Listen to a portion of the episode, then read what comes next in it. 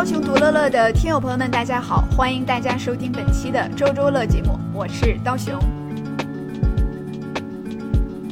今天的这期节目，首先来跟大家分享一本关于完美主义的书啊。可能很多听众朋友们听了之后就觉得完美主义离我太遥远了哈。我就是平时呢做事也很马虎，然后做人呢也挺潦草的哈。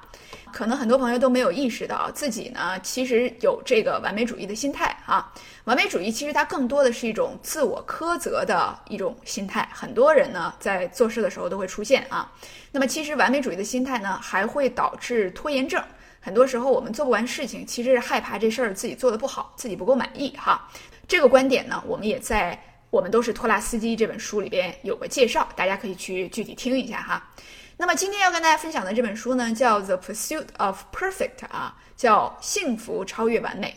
它的作者呢叫 Talben Shaher，他呢小的时候就是一个特别优秀的人啊。他很小的时候，他的体育就特别好，他就获得了美国这个 squash，就是壁球啊，就是在一个屋子里边一直往墙壁上打球哈，然后得到了这个全美的冠军。但是他自己就感觉一直都不开心。啊，那个理论上来讲，你已经是全国冠军了，你应该很开心才对，是吧？他不是，他就觉得说，我在美国能拿冠军，是因为美国玩这个壁球的人特别少。于是呢，他拿到这个冠军之后，也没有怎么庆祝啊，他就直接跑到英国去，他就想寻找最牛的人教他练壁球。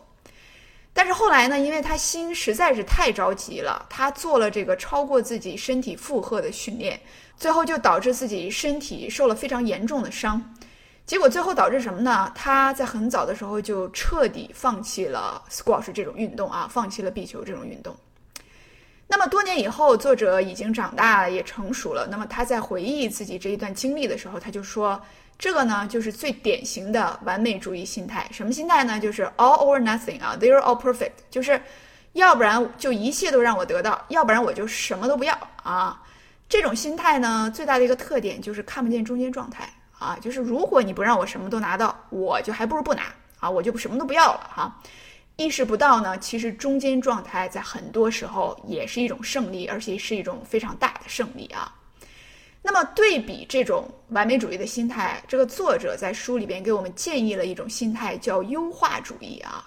那这个完美主义呢，他觉得有四大问题，优化主义都能解决。完美主义的四大问题是什么呢？作者说，第一个呢就是拒绝成功。拒绝成功就是不表扬自己啊！假如呢，我能够完成一些目标啊，我做出了一些事情，嗯，就觉得说那又怎么样呢？这有什么了不得的呢？做完了之后就觉得我就应该做这么多，对吧？啊，那你就继续继续干活吧，这这也没有啥。这世界上可能看到你优点的人本来就少之又少，对吧？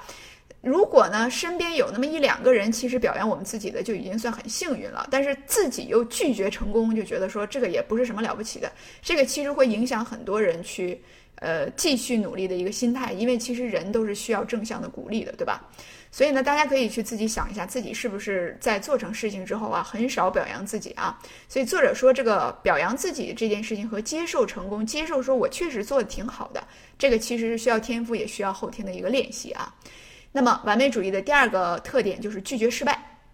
什么叫拒绝失败呢？他不能拒绝说失败是常事儿，是这个胜败乃兵家常事嘛？就失败是一个人人都会发生的事情啊。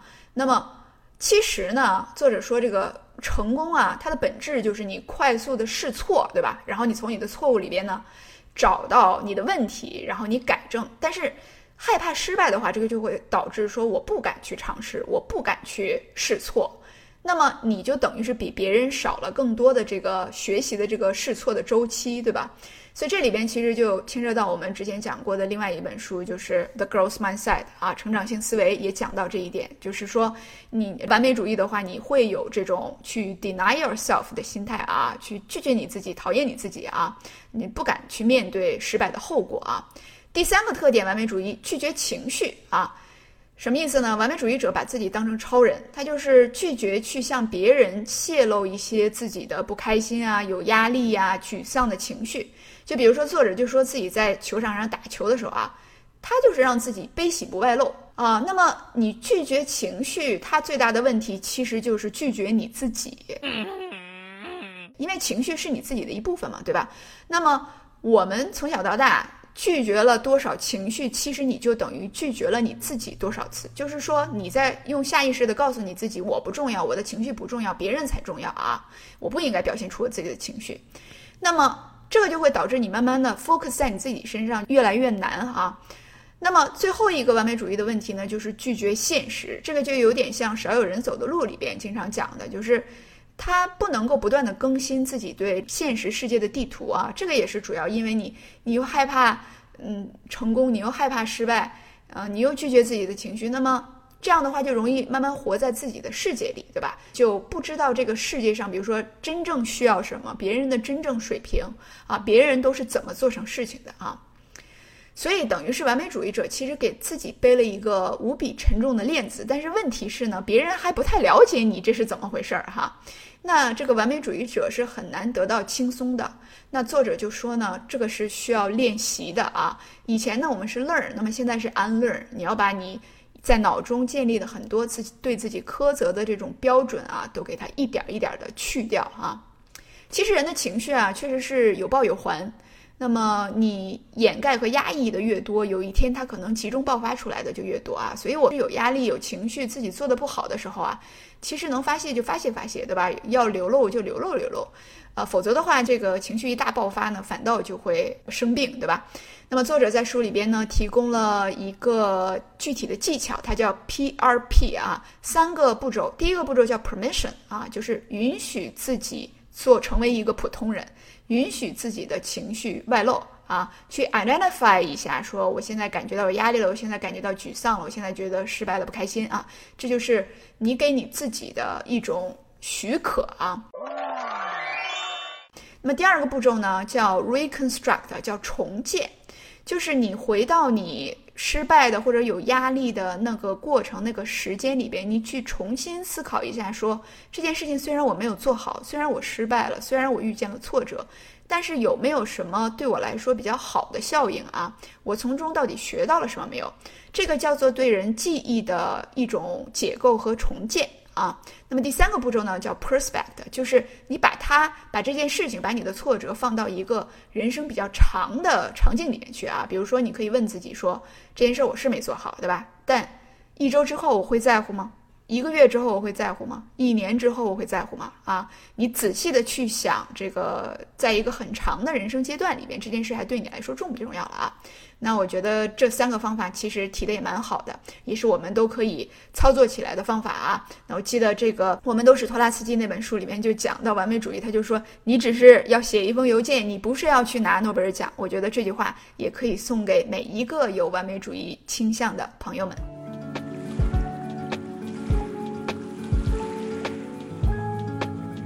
跟大家做的第二个分享呢，来自我们团队的大宝。大宝呢，最近看了一个网上的课程啊，叫做《意义的地图》。哎呀，看完之后非常的兴奋啊，觉得这个东西非常好，一定要推荐给我们的独乐乐的听友朋友们。那么，《意义的地图》这门课叫 Maps of Meaning 啊，它是加拿大的临床医生 Jordan Peterson，乔丹·彼得森他来教授的啊，在 YouTube 上面呢就有这个课程的链接。Jordan Peterson 呢，他是多伦多大学的心理学教授，他也是《人生十二法则》的作者啊。我不知道大家有没有听说过这本《人生十二法则》啊？这本书呢，最开始源于呃 Peterson 教授呢在 Quora 上面回答每个人都该知道的最有价值的事是什么这个问题的高赞回答啊。那么他就把这个他的回答收集起来之后呢，出版了这本书。结果这本书出版之后，在美国、澳大利亚、加拿大都掀起了一股很大的影响。那么他自己呢，也在全球范围内的一百三十个城市举办了超过三十万人参加的演讲。在这些演讲之后啊，有超过百分之五十的观众都会跑去跟他表示感谢。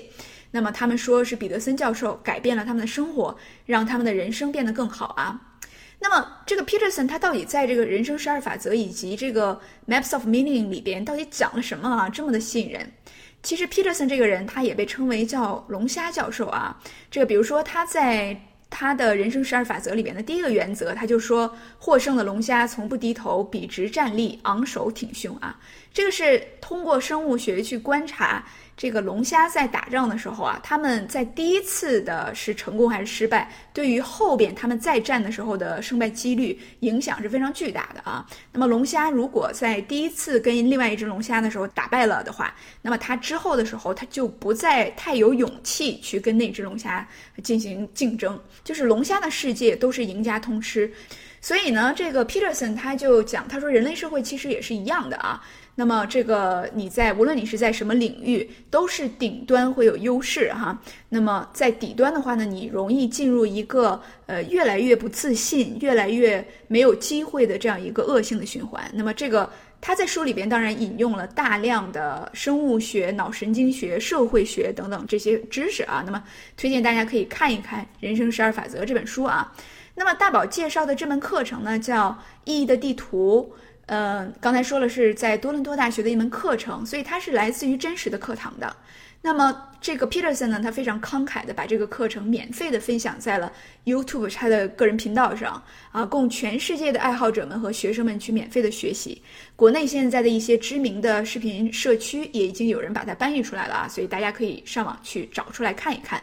那么这门课里边呢，这个 Peterson 他其实用一系列的理论去讲解了人类是如何构建意义，去形成个人的信仰，以及对自己周边的世界去做出解读的哈。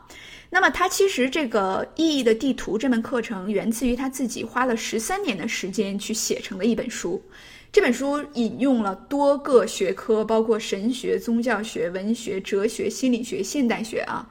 那么他上课的时候呢，随手就能够援引各种宗教故事、生活的例子，包括甚至各种电影啊、美剧啊、动画片呀，又不会离题太远。那么其中让大宝印象比较深刻的呢，就是他以这个迪士尼经典老动画《匹诺曹》为例，来讲解个体的意识的建立啊。那么片中的匹诺曹、小蟋蟀、仙女和木匠父亲，分别代表着个体啊、道德意识、母性自然与父性文化。一场匹诺曹的历险故事变成了充满各种象征意义的这种心理学的教学片，那么这个效果呢，就既适合心理学的专业人士去建立体系，也非常的适合我们普通人去思考自己的人生道路啊。那么其实彼得森这个人呢，也是非常有趣的，他的生活经历也非常丰富啊，他可以算成是铁汉柔情的一个教授了啊。说说他铁汉的一面，他自己的个人经历非常的有趣。他在加拿大的阿尔伯塔省北部酷寒的荒原长大，那么所以如果说他是野蛮生长，其实也不为过，对吧？那么为了生存呢，他以前洗过碗，去过加油站做员工，当过厨师，做过养蜂人、油田工人、铁路工人啊，基本上什么活都干过了。因为兴趣呢，他还曾经驾驶着这个特技飞机在高空进行过特技飞行，啊，他还和宇航员探索过亚利桑那的一个陨石坑。但是呢，这个人他在粗糙当中呢，他其实又饱含着细腻。他通过他自己学业的个人的这种努力，最终在加拿大的麦吉尔大学拿到了临床心理学专业博士的学位。那么在哈佛大学呢，也担任过副教授。那么一九九八年开始，他又回到多伦多大学去担任教授啊，而且被学生评为叫改变人生的教授。所以。他自己书中给大家的提供的这种观点呀，如何去思考世界，如何去思考生活，如何去思考自己，其实跟他自己的这种非常丰富的人生经历啊是分不开的哈。